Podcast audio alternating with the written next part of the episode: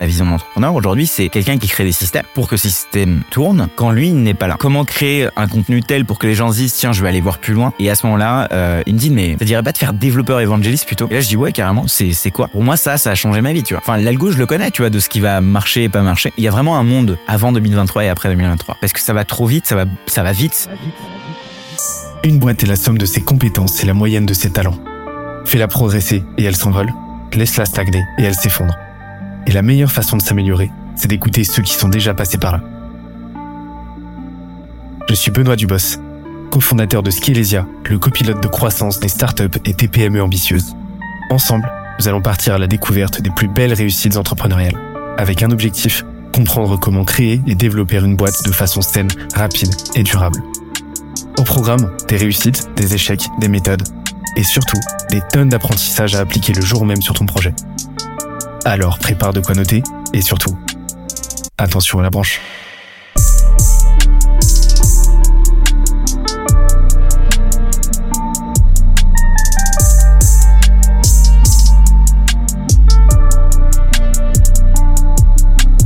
Let's go. Je te propose de parler un petit peu de YouTube. Ouais. Je sais que t'en as beaucoup parlé, forcément, Ouais, dans sûr. podcast. euh, T'en as parlé chez Jordan. euh, ouais dernière. récemment ouais C'est Jordan Chomzier-Truchet. Coucou. Et en fait, euh, moi, je te propose un petit exercice mental. Ouais. Ok, parce que j'ai pas envie que tu te retrouves à, à répéter ce que t'as déjà raconté ailleurs. Mais euh, on te retire ta chaîne. ouais Ok, on te coupe les accès. On la renomme, euh, euh, on la rep- renomme euh, euh, Youpi Chlamydia. ok Je sais pas pourquoi. ok Je, ça, ça, ça m'est venu. Euh, tu as plus accès. Tu peux plus faire de vidéo. Tu dois recommencer de zéro. Franchement euh, il y a Qu'est-ce que tu fais? Bah, je peux pas me mentir que sur le moment où ça arrive je me dirais putain euh, je suis vénère Ouais.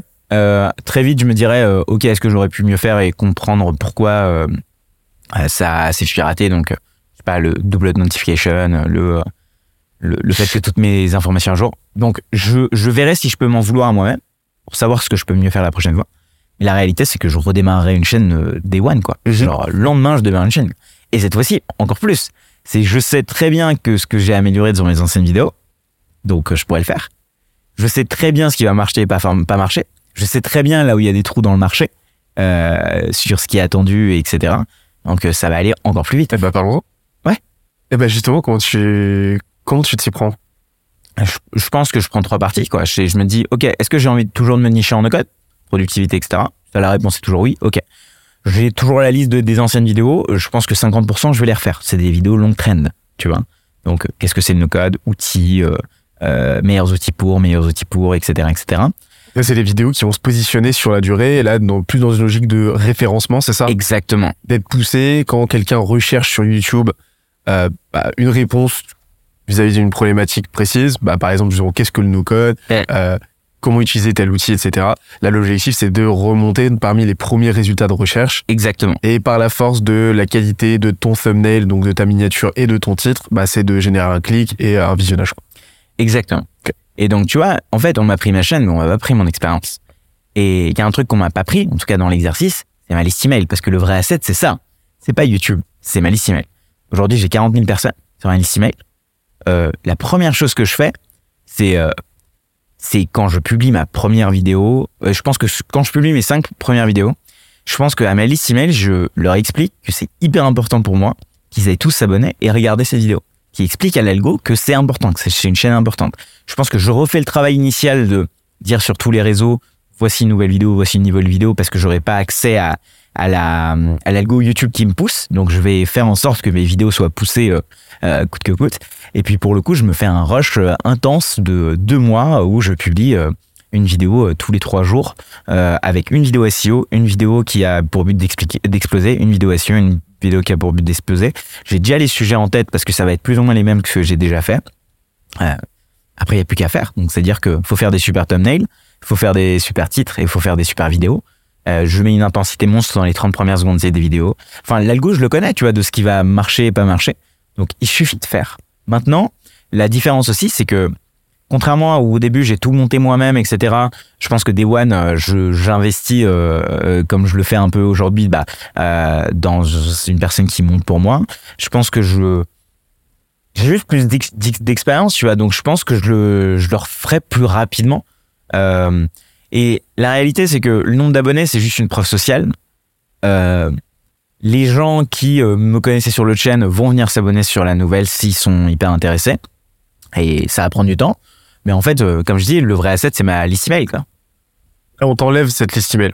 Ah, du coup, ça, je pense, ça me fait un peu plus mal. Parce que la réalité, c'est que ces emails, euh, faut les refaire. Donc, bah, je recrée une liste email.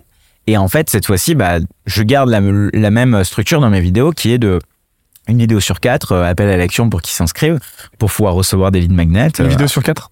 Ouais, à peu près, c'est ce que je me dis. D'accord. Pourquoi pas plus? Parce que euh, moi, j'aime pas partir de YouTube. YouTube, il a besoin que tu restes sur YouTube. Donc, euh, faut créer de la watch session. euh, tu vois, c'est pas, c'est pas bien sur YouTube de faire partir les gens. Pour YouTube, en tout cas. Et puis, moi, j'ai envie que si une personne regarde mes vidéos, elle en regarde qu'une, bah, elle a pas autant de trust que pour moi que si elle en regarde quatre. Donc, je préfère qu'une une personne vienne sur ma liste email quand elle a regardé quatre vidéos plutôt que quand elle a regardé une parce qu'il y a moins de probabilité qu'elle se désinscrive. Super intéressant ça. Parce qu'on a, on a ce réflexe euh, très humain hein, de vouloir générer une conversion le plus vite possible. Toi, en fait, non, au contraire. Tu préfères euh, générer quatre fois moins mécaniquement de, euh, de conversion, d'inscription à ta liste email, mais avoir quatre fois plus d'engagement par la force des choses, plutôt que l'inverse en fait. Et tu as posé une réflexion super intéressante aussi et qui pour moi est essentielle. C'est cette réflexion en média. Cette idée de résilience par la multiplicité des canaux et a fortiori par la liste email.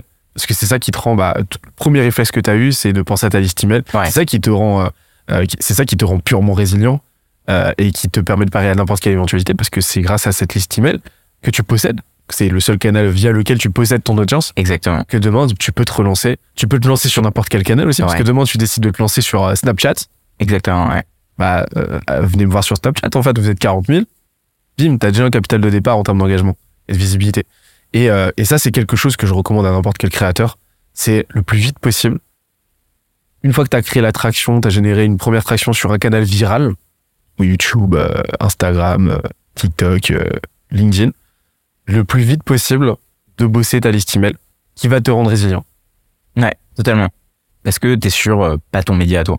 Bah, liste email, c'est ton média. Euh, maintenant, c'est euh, euh, juste pour revenir sur la réflexion des, des quatre vidéos.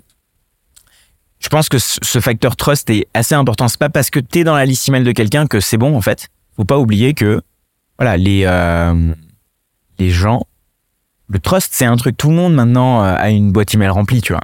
Mais qu'est-ce qu'ils veulent qu'ils veulent qu'ils vont lire ton email et pas ceux des autres, tu vois. Ok, il y a une partie copywriting, etc., etc. Mais qu'est-ce qui fait qu'ils vont te croire plus toi que quelqu'un d'autre? Et ce facteur trust, faut pas. euh, Enfin, personnellement, je sais que je suis meilleur en vidéo que en, en texte, et donc je préfère, tu vois, qui regarde T'as quatre énormément vidéos de suite. progressé, hein. En vidéo? En texte? En texte Mm. Ah ouais? Mm. Tu dis ça par au dernier SMS que je t'écris Non, non, non, je. Alors là, euh, ouais, non, mais je les ai encadrés, par contre. non. non, non, non, la, la qualité du copywriting, c'est, euh, tu, t'as, t'as progressé. Ouais, non, et ben je merci beaucoup. Euh, j'ai, j'ai, je pense pas mal bossé là-dessus et, et euh, mais voilà pour dire que le la vidéo pour moi c'est mon média et c'est pour ça que je préfère que euh, tu vois il y a une stat de Google qui dit que les gens ont besoin de 11 heures euh, avant de te croire. Enfin, avant de vraiment euh, devenir euh, euh, à fond sur sur ce que tu dis, vraiment de gagner ce facteur trust euh, pour passer à l'achat. Même si là il s'agit pas d'achat, je pense que vidéo c'est tellement facile de passer 11 heures avec quelqu'un quoi, tu vois. C'est c'est beaucoup 11 heures. hein. Et du coup, sur un email entre 4, c'est pas la même chose sur une watch session de 3 heures où la personne a fait regarder que tes vidéos pour se former. Et pour revenir justement sur les composantes d'un- d'une bonne ligne éditoriale sur, euh, sur YouTube, euh, tu parlais du thumbnail. On Ouais. va décortiquer euh, de façon très séquentielle, mais tu parlais du, du thumbnail, donc de la miniature. C'est quoi- Qu'est-ce qui fait une bonne miniature? Alors, euh, c'est un su- sujet que j'ai tellement pensé. Euh, une bonne miniature, c'est quelque chose qui va, qui va, euh, quand tu la regardes, tu te dis, oh putain, j'ai envie de cliquer. Donc déjà, c'est ça. C'est, tu la regardes, même sans le titre, c'est, oh putain, j'ai envie de cliquer. Bon. Qu'est-ce qui fait que t'as, que t'as envie de cliquer?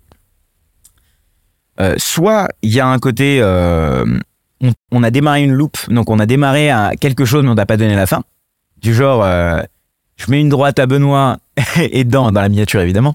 Et Benoît pisse du sang évidemment, ça n'a rien à voir dans le B2B, euh, ce genre de truc, mais en fait, j'ai envie de savoir, putain, je connais Benoît, je connais Choubam, il met une droite, waouh, il faut que je clique, quoi. J'ai besoin de savoir la suite de l'histoire. Donc, il y a ce truc-là. Là, évidemment, j'ai donné un exemple un peu extrême. On va pas mettre une droite à qui que ce soit, hein. mais en fait, on va créer un début d'histoire pour que la suite, on ait envie de la, de la voir. Ça, c'est le truc. Donc, créer de la curiosité. Euh, la négativité, ça marche très bien aussi. Euh, le côté, euh, si tu cliques pas, tu perds quelque chose, ça marche très bien. C'est ça une bonne miniature, que tu envie de cliquer. Euh, déjà, merci d'avoir spoilé la fin de l'épisode avec la baston. c'est, ça fait plaisir. On va, on va faire ça en miniature de l'épisode. On va faire des pauses, ça va être très gênant pour les, pour les thumbnails. non mais tu rigoles, c'est ma vie, c'est ça. Je te montre mon, euh, mon drive, euh, il y a... je Mais pas, tu une- m'as fait montrer. Ouais, mais c'est... Ah oui, c'est vrai. Tu m'as montrer. C'était incroyable. Vraiment, un drive avec que des PNG de toi, avec toutes les émotions, têtes. tout la- toute la palette des émotions humaines. Ouais, C'est incroyable. Mais je- alors, alors, donc euh, pour résumer, soit ce qu'on appelle un information gap, ouais, créer une tension entre bah, euh, une information qui est suggérée et euh, la résolution de ce, de ce conflit-là que tu crées. Euh, une émotion primaire forte. Que du primitif en fait. Émotion primaire forte, euh, surprise, colère, euh, bonheur, etc. Ça tourne beaucoup autour de la curiosité et de la surprise. Et, euh, et, et des, la visibilité aussi. Faut que ce soit simple à lire, simple à comprendre, très Ouais. scannable. ouais. Faut que, faut qu'en deux millisecondes sur un téléphone tout petit, faut que ça soit compris. Parce que le truc, c'est quand on fait la miniature, on est sur un gros Photoshop euh, comme ça, on fait attention à tous les C'est détails, ça. alors qu'en fait, euh, la personne, elle le voit, c'est comme ça, quoi. Faut que, faut qu'elle le comprenne. Un visage, c'est mieux si euh, la personne te connaît ou on connaît ces éléments, donc le côté familiarité avec quelqu'un ou quelque chose. Euh, si je connais un logo, si je connais une personne, je vais avoir tendance plus à cliquer que si je ne connais pas. Tu vois. Mm. Du contraste entre les éléments et dans les couleurs utilisées aussi. Il y a ce côté-là. C'est vrai que je l'ai pas, euh, je l'ai pas mentionné. Je pense que le contraste, ça marche bien parce que ça pète aux yeux. Ouais, En faut fait, que euh, vif, quoi. Ouais, faut que ça vise. Moi, le test que je fais, c'est, tu vois, quand t'as la vision un peu, euh, quand t'es fatigué, tu regardes l'écran avec toutes les miniatures, euh, tu balances ta miniature dessus et tu regardes si la tienne ressort. Euh, et ça, c'est un bon test. Et du texte ou pas? C'est, il y a deux écoles. euh, si c'est pour redire ce qui a marqué dans le titre, ça sert à rien. Euh, si ça vient accompagner tout ce qu'on a dit, pourquoi pas, pour quelques mots-clés. Je pense qu'il y a, voilà, trois, quatre mots, pas plus de trois, quatre mots, je pense à dépasser, parce qu'après, c'est plus lisible, quoi. Et euh, au moins quatre flèches rouges. Moi, j'aime bien les flèches rouges. Mais euh, maintenant, euh, c'est un style, quoi. Tu vois, parfois j'en mets, parfois j'en mets pas. Maintenant, euh, je pense que en termes de composition de la miniature, euh, moi, j'ai une règle de trois, c'est que je mets pas plus de trois éléments euh, dans une miniature, ça, pour pas embrouiller. Et euh, j'ai une manière de lire la miniature, en tout cas moi, ou de gauche à droite un peu. Donc, euh, donc je me dis, euh, faut qu'il y ait une histoire qui soit racontée de gauche à droite, quoi. Ok. Mais alors attention, ça c'est la théorie. Si je pouvais dans toutes mes vidéos mettre autant de temps qu'on s'est dit pour pouvoir réfléchir à la miniature, ça serait génial.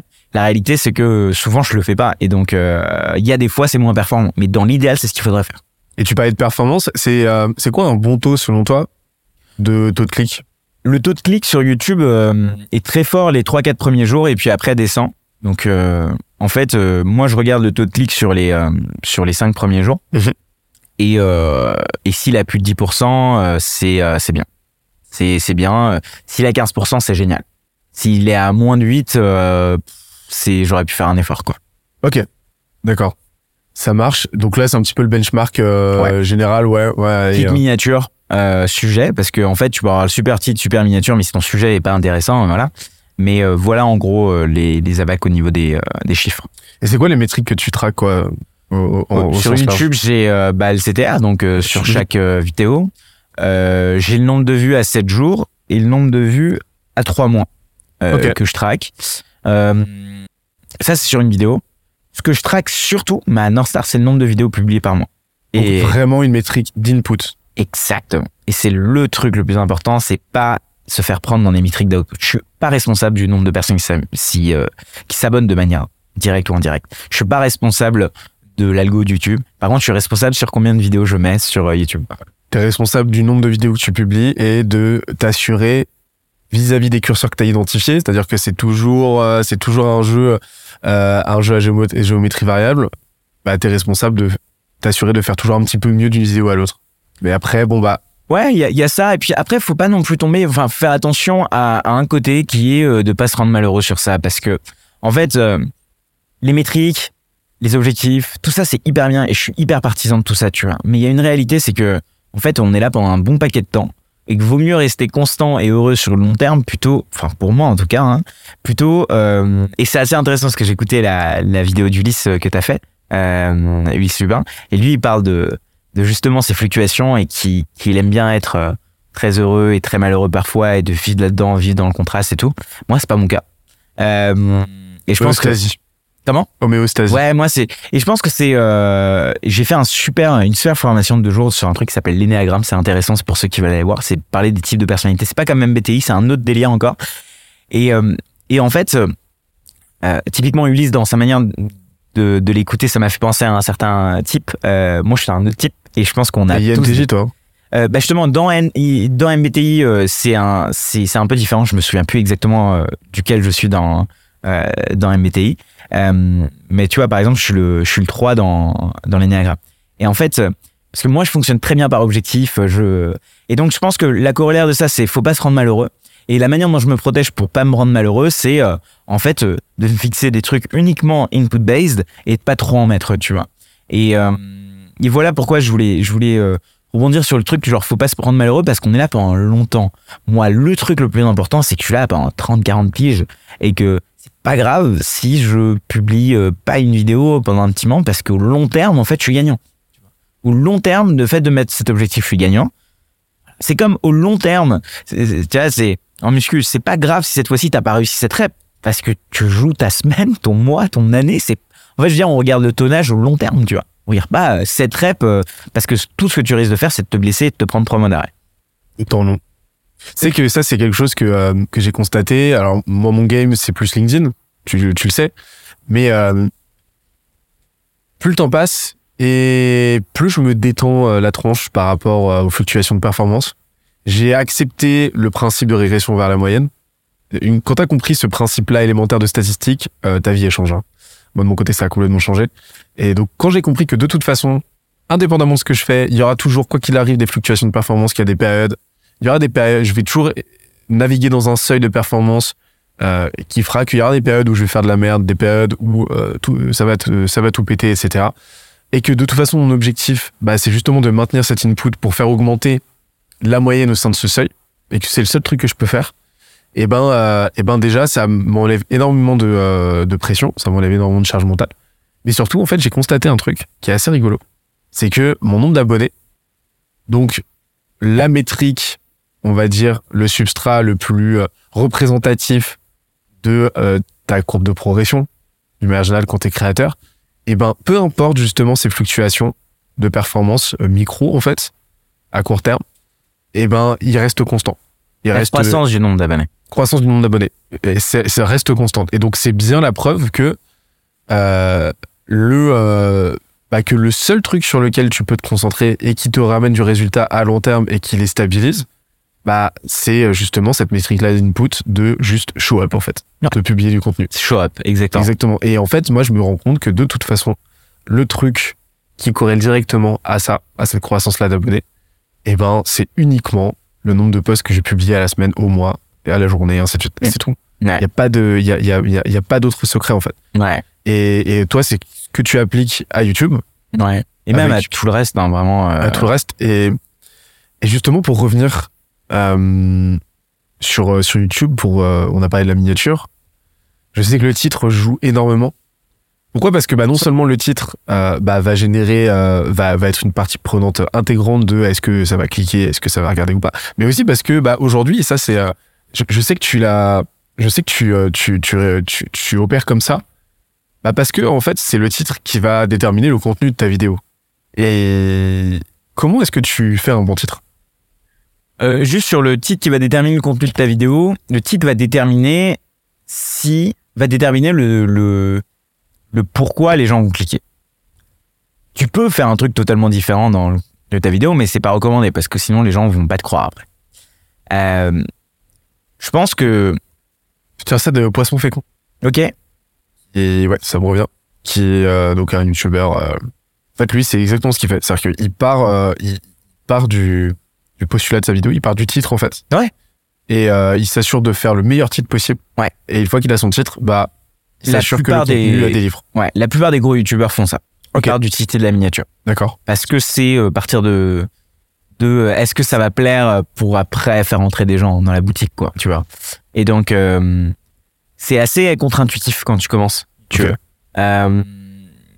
parce que ça sert à rien de faire une superbe vidéo, de passer beaucoup de temps sur une vidéo si t'as un titre et une miniature pété. Et en fait, c'est assez contre-intuitif parce que dans la dans le début de YouTube, quand tu commences recommences. YouTube, tu tu commences par mettre beaucoup d'efforts dans la vidéo, ce qui est tout à fait normal.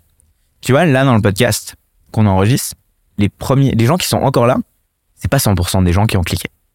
Il y a un drop énorme au début d'une vidéo. 30% des gens partent de manière naturelle et au fur et à mesure, t'as un drop qui qui qui euh, qui arrive.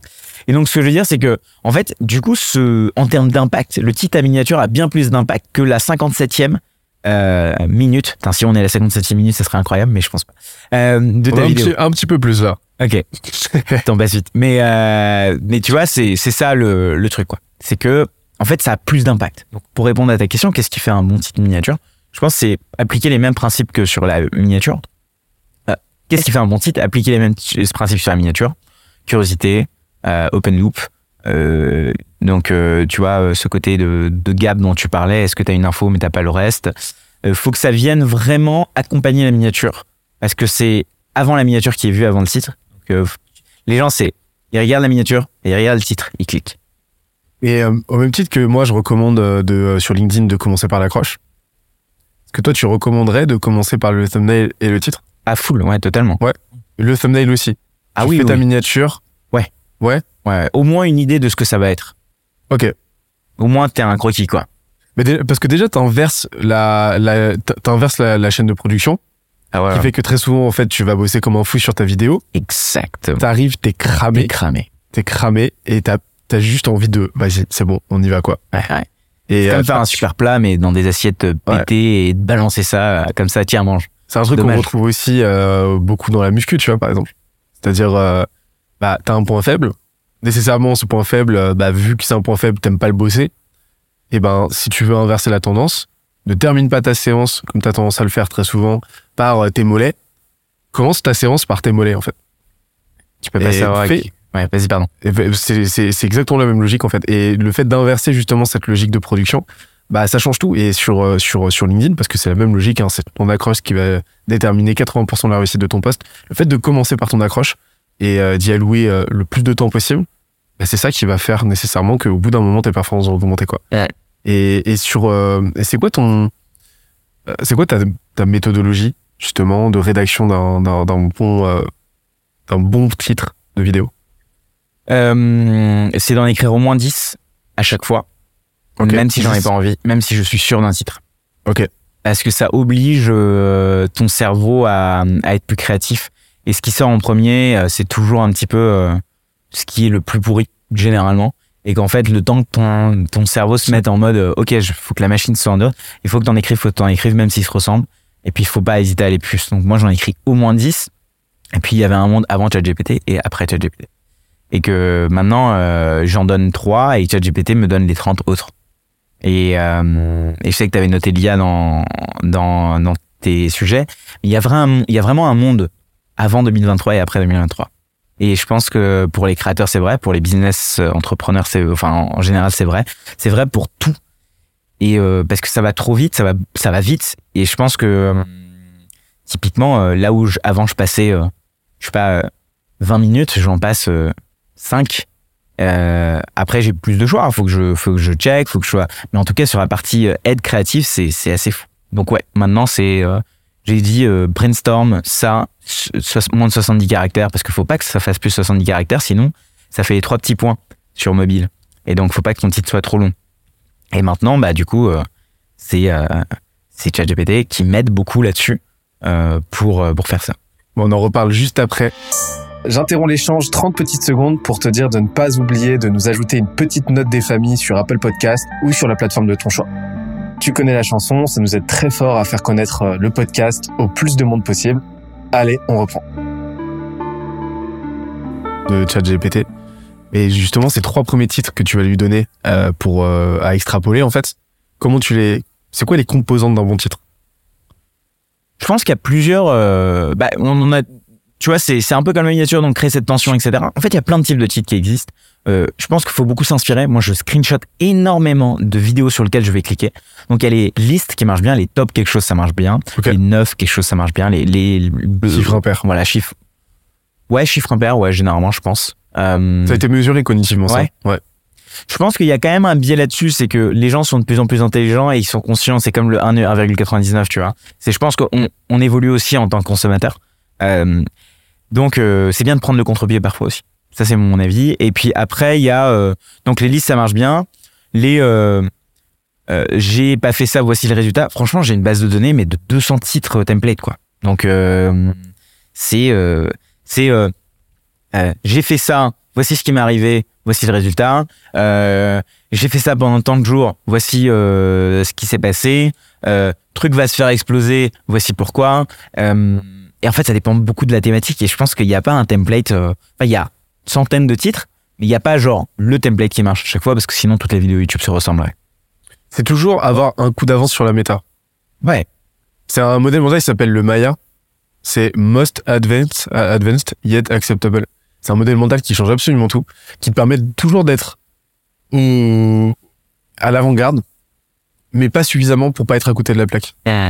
C'est-à-dire, euh, en gros, toujours chercher à rester dans la moyenne de ce qui se fait, dans la continuité de ce qui se fait en fait, pas dans la moyenne, de sorte à ce que les gens en fait comprennent ce que tu fais, mais suffisamment justement bah, innovant bah, pour apporter ce petit grain de nouveauté qui te permet de te démarquer en fait.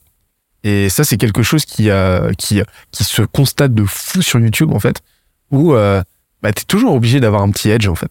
Tu es toujours obligé d'i- de- d'identifier cette petite innovation, euh, d'avoir trouvé le petit framework, euh, le petit framework euh, de miniature, le petit, le petit template de, de, de titre qui va te permettre de te démarquer parce que tu as très très vite atteint une certaine homogénéité où au final bah, tous les titres, toutes les miniatures se ressemblent et même les contenus en fait. Et justement, comment est-ce que tu fais aujourd'hui C'est quoi ton modus operandi classico-classique pour produire tes vidéos? Je pense qu'il y a deux phases, enfin il y a deux phases, il y a deux manières de faire, pour moi en tout cas. Il y a la vidéo un peu euh, templatisée, structurée, où je sais que ça va marcher, c'est euh, baseline, euh, tu vois, les X outils, euh, la méthode, le tuto, le truc Notion. euh, Pas de la structure, après tu déroules quoi. voilà, tu Ouais. déroules, tu sais que c'est bon, quoi. Tu vois, donc ça c'est systématisable, c'est templatisable. Et après, il y a les vidéos un peu différentes que je- sur lesquelles j'ai envie de m'amuser un peu plus, avec un Mhm. arc narratif, avec un peu plus de storytelling, avec des plans un peu différents. euh. Et en fait, euh, je pense que c'est ça, tu vois, c'est avoir assez de kiff, parce que si je faisais que les premières vidéos, je me ferais chier. Et, euh, et c'est ce deuxième vidéo qui me font un peu plus kiffer que je fais euh, parfois, qui, euh, bah, qui vont me dire, ok, YouTube c'est cool, quoi, tu vois. Euh, je suis là pour le long terme, donc je me dis pas, il faut absolument que je fasse une vidéo là-dessus, sinon ma vie est, tu vois. Mais c'est cool si j'arrive à prendre quelques vagues, quoi, tu vois. C'est, euh, t'es, un surfeur dans l'océan, quoi. C'est, vraiment ça. C'est, c'est pas grave si t'as loupé cette vague. Il y en a tellement qui viennent. Euh, et t'es là pendant un bon petit paquet de temps dans l'eau. Donc euh, comment on fait, tu vois? Euh, Soit tu te crames à prendre chaque vague et tu te loupes parce qu'en fait entre les vagues il y a très peu de temps. Euh, soit tu te dis ok, je vais attendre de reprendre mon souffle. Je vais attendre, euh, tu vois, et comme ça à la fin de ma séance j'aurais pris pas mal de vagues et j'en serais ressorti pour pouvoir repartir après, quoi. Tu vois? La viralité, c'est quelque chose de souhaitable selon toi sur YouTube ou pas? Pas pour moi. Je pense que c'est euh, si tu regardes la croissance de ma chaîne, elle est très linéaire et je suis très content euh, parce que euh, C'est un vrai danger en plus la viralité. Ouais, parce Quand que t'es pas émotionnellement, t'es pas émotionnellement équipé. Moi, c'est pas ce truc-là qui me fait peur. C'est plutôt, ok, du coup, euh, c'est quand la prochaine, quoi, en fait. Tu vois, c'est là j'ai surfé cette vague. euh, C'est quand la prochaine Il faut que je refasse la même chose. Et en fait, je pense que c'est ce côté-là de très vite grandir et du coup de vous devoir se chercher. euh, tu vois, c'est comme, je sais pas, comme comme vouloir le lendemain de t'as à peine commencé à courir vouloir faire un triathlon trop vite tu vois c'est si ça t'arrive et qu'on te balance dans dans l'épreuve bah tu seras pas ouf tu vois et, et tu te feras mal en fait surtout ça et je pense que c'est ce côté et puis l'autre truc vrai euh, sur YouTube c'est que plus vite tu montes plus vite tu peux descendre et que euh, on, plus vite on vient de te voir arriver dans le game, plus vite on peut te voir partir du game, tu vois. Et, euh, et le temps long, encore une fois. Donc pour moi, c'est pas trop un truc que je que j'attends, que je kiffe ou que je souhaite. Et sous peu que ta chaîne soit particulièrement nichée et pas encore suffisamment gros, grosse, qu'elle n'ait pas encore atteint sa masse critique, euh, que je quantifie pas, mais euh, elle existe, euh, tu peux te retrouver, ça peut tuer ta chaîne en fait. C'est un truc qui est, qui arrivé à pas mal de chaînes, c'est d'avoir une vidéo qui pète, mais de fou. D'avoir une moyenne de euh, 8000 vues et bim, d'aller taper le euh, 2 millions 5 sur une vidéo. Et derrière, leur chaîne est morte de, de chez morte. Pourquoi? Parce que bah, t'as énormément de gens qui s'abonnent, s'envoient des signaux de malade à l'algo, qui donc va pousser les vidéos suivantes. Sauf que les gens étaient là pour la vidéo, ils étaient pas là pour le créateur, ils étaient pas là pour la chaîne. Donc ils sont abonnés, mais c'est des abonnés fantômes, qui vont pas s'engager sur la durée, euh, qui ne vont pas ensuite cliquer sur les vidéos suivantes. Et en fait, l'algo, bah, identifie tout ça comme des signaux ultra négatifs. Ensuite, qui fait qu'en l'espace de deux vidéos, trois vidéos, quatre vidéos, la chaîne est morte. Parce que red flag sur red flag, l'algo, euh, l'algo te, te, te ghost en fait ensuite. Ouais. Et, euh, et donc, bah, la viralité, en fait, elle, elle paraît gratifiante, elle paraît bénéfique au premier abord, mais pour tout ce que ça implique de psychologique et tout ce que ça implique aussi d'algorithmique, en fait, ça peut être vraiment, vraiment très néfaste. Et ça peut te faire jouer au final euh, à un jeu très dangereux dans lequel pas mal de créateurs tombent. Bah, tous les créateurs mainstream, en fait, sur YouTube, hein, euh, bah, dernièrement, McFly et Carlito en ont fait un burn-out, hein, mais c'est pas les seuls. Bah, ça te fait jouer ce jeu-là de la surenchère Ah, mais constante. ça. C'est ça, une surenchère constante et puis t'as un sujet de, de, de, de thématique, tu vois, comme tu disais, euh, si demain, euh, moi je sais pas, je fais une vidéo sur un truc hyper euh, décalé de ce que je fais d'habitude, en effet, les gens qui sont venus pour la vidéo virale ne regarderont pas les autres. Mais si j'ai une vidéo, je sais pas, sur Notion par exemple, qui a plus de vues, je sais qu'il y a du watch time à faire parce que en fait les gens sont sont là pour regarder d'autres vidéos. Et c'est vrai que ça on en a pas parlé, mais YouTube pour moi est le meilleur média evergreen qui existe parce que tes vidéos sont vues et revues et proposées et revues et commentées au long terme. Et donc ce que tu attends d'une vidéo qui euh, fait un peu plus de vues, c'est qu'elle ramène du trafic sur toutes les autres si tu as un bon maillage. Euh, et ça aussi on en a parlé, mais tu as un bon maillage en interne sur tes vidéos. Il faut que tes vidéos euh, donnent envie d'aller regarder les autres pour que la personne rentre dans un, une session, une session qui se dit ah ouais mais lui ok je vais aller au bout de la quatrième vidéo m'inscrire sur sa mailing list ou prendre euh, un truc euh, gratuit ou je sais pas quoi. Et comment est-ce que Shubham euh, gagne de l'argent aujourd'hui? Alors il y a YouTube, c'est euh, une petite partie, mais ça commence, ça génère pas mal de revenus quand même. Euh, après, je pense que 80% de mon chiffre d'affaires, je le fais sur les formations, Euh, chose que j'ai lancée euh, il y a un an et demi maintenant. Euh, en fait, euh, mon, mon c'était de donner énormément de gratuit, euh, même de donner grande partie, genre je sais pas, 70% en gratuit, parce que je considère que le contenu est une commodité, que en fait il y en a partout et que tu peux tout trouver partout et euh, de former les gens qui euh, bah, ont besoin d'aller vite, ont besoin d'être structurés dans leur approche d'apprendre des choses et ont besoin de réponses à leurs questions pour pouvoir aller plus vite aussi. Et donc du coup, j'ai deux formations aujourd'hui. J'en ai une sur Notion qui s'appelle Notion Secrets et j'en ai une sur Make qui s'appelle la formation Make. Et il y en a une qui permet aux gens de devenir plus productifs dans leur utilisation de Notion et de mieux s'organiser. Et j'en ai une deuxième, du coup formation Make, qui permet aux gens de mieux automatiser leur process en interne. Et euh, il y a plein de raisons pour lesquelles j'en ai fait que deux et pas plus. Il y a plein de raisons pour lesquelles j'ai choisi ce format de formation un peu hybride où tu as des vidéos et moi toutes les semaines en office hour où je réponds aux questions des gens. Et je pense que euh, euh, c'est ce qui fait euh, ouais 80% de mon chiffre. Après derrière il y a euh, des conférences, parfois euh, des euh, des talks que je fais dans des boîtes et et j'accompagne une boîte par quarter sur un des deux sujets, soit Make, soit soit Notion. Et souvent c'est parce que soit c'est une boîte où il y a un challenge technique assez intéressant, organisationnel ou quoi, soit c'est parce que le- l'enjeu me fait kiffer, il y a un truc cool parce qu'ils viennent de passer de 700 à 800 employés, du coup maintenant faut re- tout réorganiser. Ça, ça me fait kiffer. Donc voilà un peu là où, où je fais de l'argent. Euh, et tu vois, les formations, elles sont pas très chères. Je prends pas le CPF, par exemple. Je prends pas tous ces trucs-là euh, parce que je j'aime pas la lourdeur administrative qui vient qui vient avec. Et j'ai vraiment streamliné le truc pour que bah que je puisse passer ce 80% de temps sur la créa et que et que la formation, bah ça soit euh, un truc où l'expérience utilisateur est très bien designée pour que les gens se disent putain génial, tu vois. Genre, à chaque personne qui paye, je leur envoie un, un, un message personnalisé en vidéo en mode merci d'avoir acheté. Euh, Juste après, ils ont une séquence d'onboarding qui est petits oignons. Euh, euh, dès qu'ils sont bloqués, ils savent qu'ils peuvent venir aux office hours pour, euh, pour demander de l'aide. Il y a plein de FAQ dans plein de sens en vidéo. Il y a les réponses aux questions de toutes les personnes qui, euh, qui ont eu les mêmes questions qu'eux avant en vidéo. Donc, en fait, ça les, ils ont une autre expérience avec la même qualité de ce qu'ils ont eu avant. Donc, c'est, euh, c'est comme ça que j'ai de l'argent. Au fait, et AdSense, ça représente combien? AdSense, euh, ouais, c'est dans les, euh, je pense 5%, tu vois, de, euh, de, de ça, ouais. Parce que l'idée, c'est justement de trouver une, une, une modélisation économique en fait derrière, derrière ta création de contenu. Ouais. Comme on l'a dit, parce que tu ne peux pas, tu peux pas consacrer 80% de ton temps à Tu la peux pas production de continuer à créer si t'as pas d'argent qui tombe.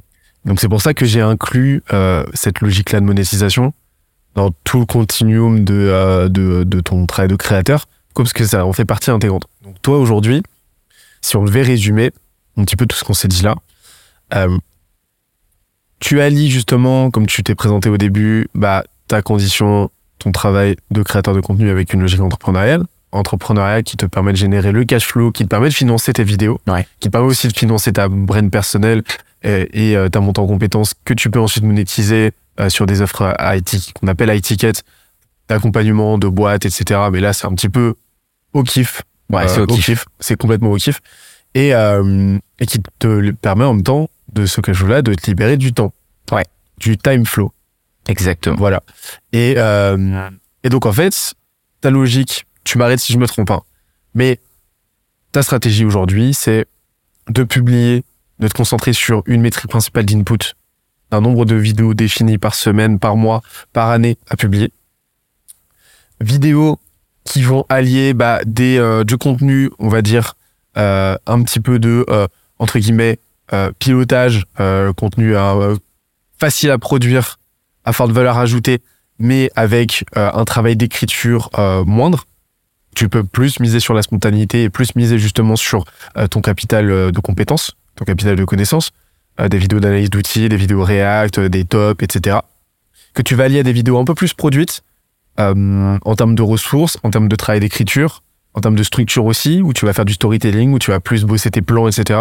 Qui te permet de créer une, une, vraie euh, diversité en fait dans les thématiques et dans la forme que tu vas donner euh, au sujet que tu abordes.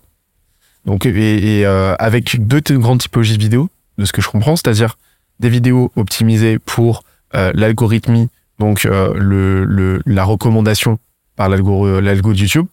Là, tu plus dans une logique de, découverte et dans une logique de, entre guillemets viralité. Et deuxièmement, une logique de euh, référencement.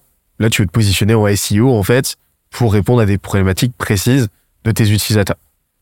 Et après, en fait, dans ta logique de création, eh ben, tu vas passer énormément de temps à, au travail de ta miniature, que tu vas euh, faire en sorte euh, de rendre la plus lisible possible, la plus visuelle possible, euh, d'inclure potentiellement des visages, d'inclure des éléments visuels forts euh, et euh, très contrastés avec des couleurs vives, etc. Et que tu vas allier à un titre qui doit faire moins de 70 caractères et qui doit, dans la même idée, en fait, susciter une émotion, créer une tension narrative, créer un, un gap d'information qui va donner envie de cliquer pour voir la vidéo. Et c'est la continuité de ces deux, deux choses-là qui vont, qui va générer potentiellement un clic. Et après, l'objectif, en fait, c'est de délivrer euh, au sein de ta vidéo, bah, sur la promesse que tu fais, euh, que sur la base de la promesse que tu fais dans ton titre, dans ta, mini- ta miniature, de hook le, euh, le viewer directement au cours des 30 premières secondes d'envoyer la, la, la, la, purée, euh, déjà de lui signaler qu'il a bien fait de cliquer, qu'il est au bon endroit et que, et que il, va en avoir pour son temps. Et, et ensuite, bah, d'y aller avec un montage dynamique, avec un bon travail d'écriture. Pour ça que justement, en fait, le travail que tu as fait dans le stand-up, euh, toutes ces années que tu as passé toi de ton côté à euh, bah, monter sur scène euh, et à prendre la parole, bah, aujourd'hui, ça te, ça, te, ça te sert énormément. Pourquoi? Parce que bah, cette faculté d'improvisation que tu as développée, cette prosodie, cette musicalité dans ta voix, bah, te servent énormément parce que tu peux rédiger, euh, tes, tu, tu peux limite rédiger tes scripts en live en fait. C'est-à-dire que quand on regarde tes vidéos, ça c'est assez impressionnant à voir, euh, je, pense, c'est comme si tu, c'est comme si tes vidéos été déjà été, été scriptées en fait. C'est-à-dire que tu as atteint un tel niveau de, un tel niveau d'aisance orale que euh, on, voit limite pas la différence entre un script que tu vas lire sur, euh, sur prompteur euh, et versus une improvisation totale parce que je sais que aujourd'hui tu rédiges pas tes vidéos et tu rédiges pas tes scripts. Et donc euh, trouver son ton en fait, trouver son ton en tant que créateur, trouver son edge. Donc t'as as des gens leur edge ça va être euh, l'écriture, être très très fort pour écrire de très bons scripts. D'autres ça va être euh, bah, dans ton cas justement l'aisance orale, la spontanéité. Et euh, euh, et ensuite allier ça à une logique média, se constituer une base email le plus tôt possible qui va te permettre de générer, comme on l'a dit, ce cash flow en monétisant, en vendant des formations de ton côté, en vendant en tout cas des produits le plus self-service possible pour justement générer ce cash flow-là.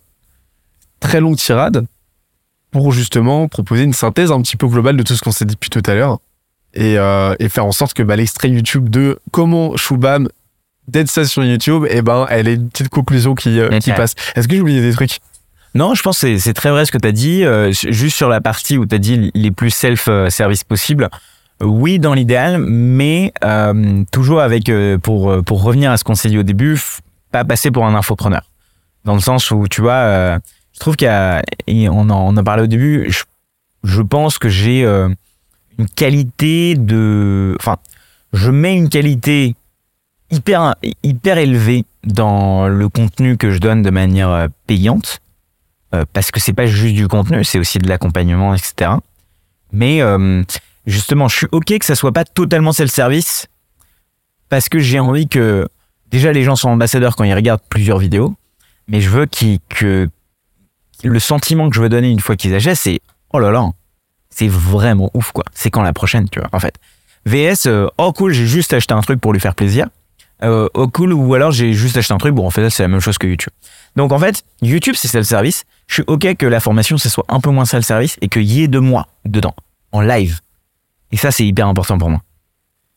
C'est quoi tes, ouais, c'est quoi tes leviers justement euh, créer une formation Parce que ça, c'est tout l'enjeu, ça, c'est toute la difficulté. On l'a le aussi nous de notre côté, parce qu'on produit énormément de contenu gratuit. Et euh, t'as cette difficulté à un moment de, ok, là demain, si je décide de vendre une formation, si je décide de vendre quelque chose, comment est-ce que je fais en sorte, versus toute la valeur que j'apporte déjà gratuitement, euh, et ben, ça dénote. Moi je pense que c'est un faux problème, selon moi. D'accord. Euh, les gens, ce qu'ils viennent chercher, c'est pas une formation, c'est euh, c'est une réponse à un besoin qu'ils ont. La formation, c'est ce qui va leur permettre de répondre aux besoins qu'ils ont, de résoudre leurs problèmes.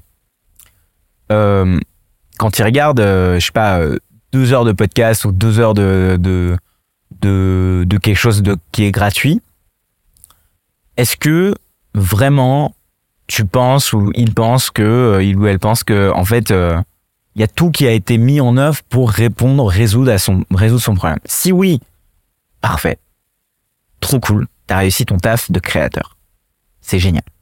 Cette personne est hyper reconnaissante envers toi, c'est ta meilleure, c'est ton meilleur ambassadeur, c'est génial. Si cette personne a moins le temps, parce qu'on a tous des vies, on peut pas tous passer du, du temps euh, toute la journée sur YouTube euh, et à creuser, à chercher, à faire nous-mêmes le reverse engineering de comment ça marche. Donc essayer de, de voir un truc, essayer de comprendre, d'ouvrir le bouquin à la page 48 pour dire ah ok, ça. Puis 150, ah ok, en fait ça voulait dire ça. Attends, je vais l'ouvrir à la page 79. Ok, en fait il y avait ça. Ok. Et en fait c'est un peu ça. Consommer le contenu sur YouTube pour essayer de résoudre un problème. VS, avoir un plan de formation, un, passage d'étape par étape, de la de l'assessment, donc ça veut dire vérifier les, les compétences acquises, des projets pour pouvoir les valider, euh, des cas d'usage, de l'entraide et surtout de la réponse aux questions. Parce que ce qui se passe quand on est bloqué, on peut mettre un commentaire sur YouTube, Benoît, est-ce que tu peux m'aider? J'arrive pas à comprendre ça, mais Benoît, il a autre chose à faire que de répondre à tous ces commentaires YouTube. Par contre, sur de la formation, si tu un moment dans la semaine où la personne peut venir poser une question en live et toi, ton petit coup de pouce peut lui permettre de gagner beaucoup de temps, bah là, elle a rentabilisé toute sa formation. Donc, c'est ça la différence entre du contenu gratuit, où en fait, si les gens sont très autonomes, et, euh, et de toute façon, le contenu, il est partout aujourd'hui. Tu vois, c'est du mytho de dire, oh, il y a le secret caché dans ma formation, c'est pas vrai. Euh, donc, le contenu, il est partout, ils peuvent le trouver. Par contre, ce qu'ils trouveront pas, c'est le meilleur chemin pour accéder aux résultats qu'ils attendent. Et ça, ils le trouveront dans la partie payante. Et c'est ça que je vends. Et c'est ce qui différencie euh, tes formations gratuites Ouais. des formations payantes, quoi. Ouais, j'ai des formations gratuites qui, euh, donne assez de contenu pour que les gens puissent s'en sortir, faire des petites choses, mais ils veulent faire des grandes choses, bah, let's go, faisons ça ensemble. Et si vous pensez que vous pouvez y arriver tout seul, bah, franchement, génial. Et j'espère que vous y arriverez tout seul avec mes vidéos, parce que je l'ai fait pour ça, quoi. En fait. Tu vois, il y a, Hier même, il y avait une personne qui travaille à l'université de Lille qui me disait non, franchement, Choubam, j'ai formé toute mon équipe, le truc Notion facile, je le donne vraiment à toute mon équipe et tout, et c'est génial. Et moi, je me retrouve avec une formation gratuite qui a, je sais pas, 35 000 personnes qui sont passées dedans, c'est incroyable. Et en même temps, bah oui, il y a un petit taux de conversion qui est passé dans les formations payantes et good for everyone, tu vois, genre c'est génial, tu vois, parce qu'il y a des gens qui en voulaient plus.